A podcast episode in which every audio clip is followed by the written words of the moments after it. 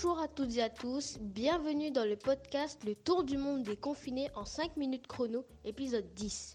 Je suis Terence, élève en 5e en Guyane, et dans le cadre de la semaine de la presse et des médias à la maison, hashtag SPMM 2020, je vous retrouve dans ce podcast dans lequel j'échange avec des personnes du monde entier qui partageront avec moi leur quotidien en pleine pandémie de Covid-19.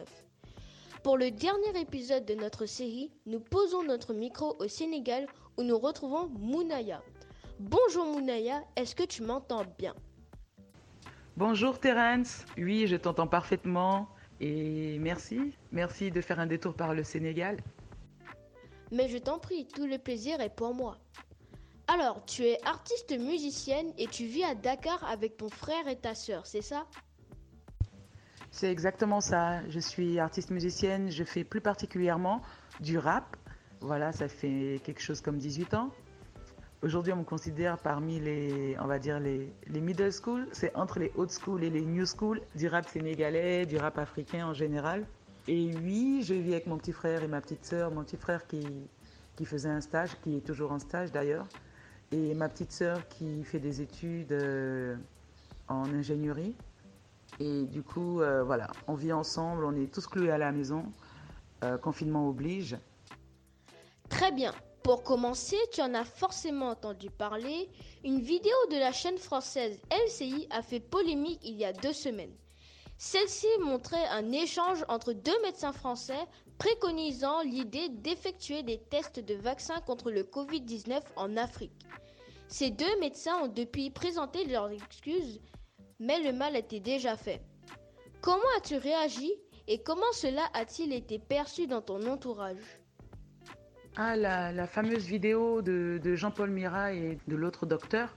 En fait, ils n'ont fait qu'effleurer quelque chose qui existe déjà depuis trop longtemps. Ce sont les tests euh, sauvages de vaccins qui sont effectués sur la population africaine, sur les enfants africains depuis longtemps. Ça s'est toujours fait dans le silence et les grandes firmes, les laboratoires sont toujours sortis indemnes. L'année dernière, par exemple, plus de 60% des tests qui ont été effectués dans le monde entier se sont déroulés sur le continent africain. Et ça, ce sont des chiffres de l'OMS.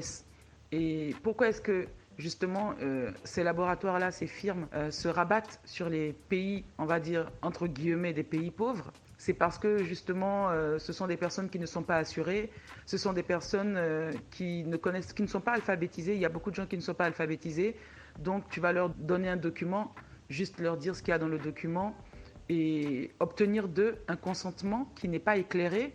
Elles vont signer et alors que si dans des pays africains, ils doivent payer des 4500 euros par personne pour les tests et ça doit être vraiment encadré et en cas de problème, ce sera à la charge justement du laboratoire. Ce n'est pas le cas quand ils viennent faire leurs tests de vaccin sur les Africains ou après les personnes quand elles développent des, maladies ou des handicaps à cause de ces tests-là, justement, elles sont laissées à leur propre sort, elles sont livrées à leur propre sort, elles sont obligées de se prendre en charge avec des moyens qu'elles n'ont d'ailleurs pas. Et c'est un procédé qui est purement raciste, qui, considère l'Africain comme moins qu'un animal. Et vraiment, ça, ça, a soulevé un tollé dans toute la diaspora et dans, dans tous les pays africains. Et ça a ouvert les yeux de beaucoup de personnes qui ne savaient pas que euh, ce genre de choses-là se pratiquait.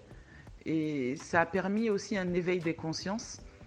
Et malheureusement, la responsabilité n'est pas que euh, sur ces États occidentaux-là, et sur ces pharmacies-là, sur ces laboratoires-là, autant pour moi, mais c'est aussi nos États qui acceptent que euh, des tests soient effectués sur sa population. C'est aussi ça le drame. Ce sont nos États qui sont complices de ça, nos gouvernements. Et il y a eu même des cas au Nigeria il y a quelques années, ça fait même pas dix ans, où justement ils sont allés vacciner des centaines de milliers d'enfants sans que l'État ne soit au courant que c'était des tests qui étaient en train d'être effectués sur sa population. Donc moi, j'invite vraiment tous les États africains à, être beaucoup plus... Euh, être beaucoup plus méfiants sur ces choses-là et à savoir qui rentre sur ton territoire et pour faire quoi, parce qu'on abuse de ces personnes-là qui, sont vulnérables et qui sont ignorantes. Ça, a vraiment été euh, un événement, cette, cette interview-là, qui, qui, a, qui, a, qui a éveillé les gens, qui, qui leur a ouvert les yeux sur ce qui se passait. Alors merci pour ta franchise. Je souhaitais obtenir le point de vue d'une personne vivant en Afrique car ce segment sur LCI, qui est en lien avec la crise du Covid-19, m'a interpellé. Selon toi, cette pandémie révèle-t-elle quelque chose?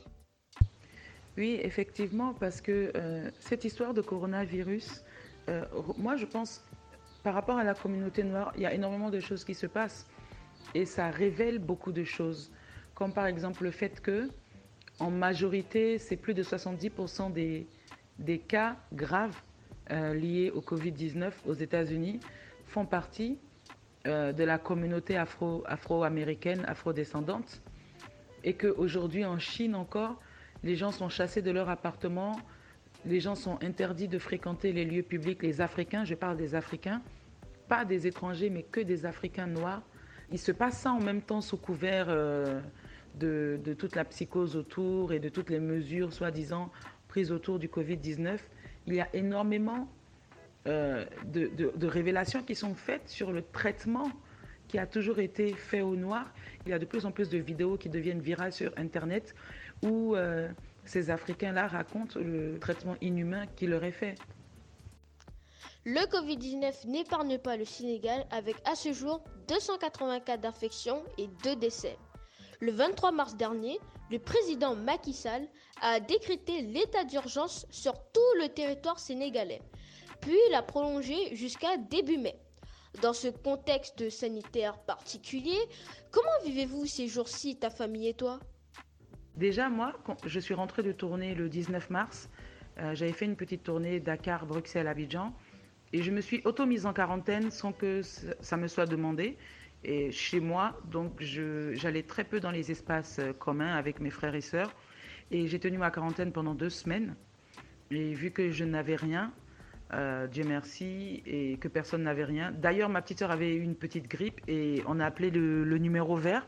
Et ils sont venus nous faire des prélèvements à la maison et les tests se sont avérés négatifs.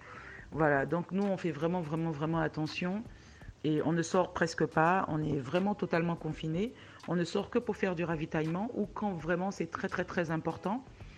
Et du coup, euh, comment ça se passe? Ben moi, trois mois, quatre mois euh, de concerts, de festivals annulés. Et c'est une forme de chômage technique. Et comme je dis, vu que je suis revenue de tournée, ben, là je vis comme une cigale, on ne fait pas de dépenses inutiles. Mais, je sais que fin avril, là, ça va commencer à être un peu chaud. Et euh, là, il y a mon petit frère qui fait son stage et qui a, un, qui par mois. Ça aide aussi quand même un peu à la maison. Et quant à ma petite sœur, ben, l'école est fermée.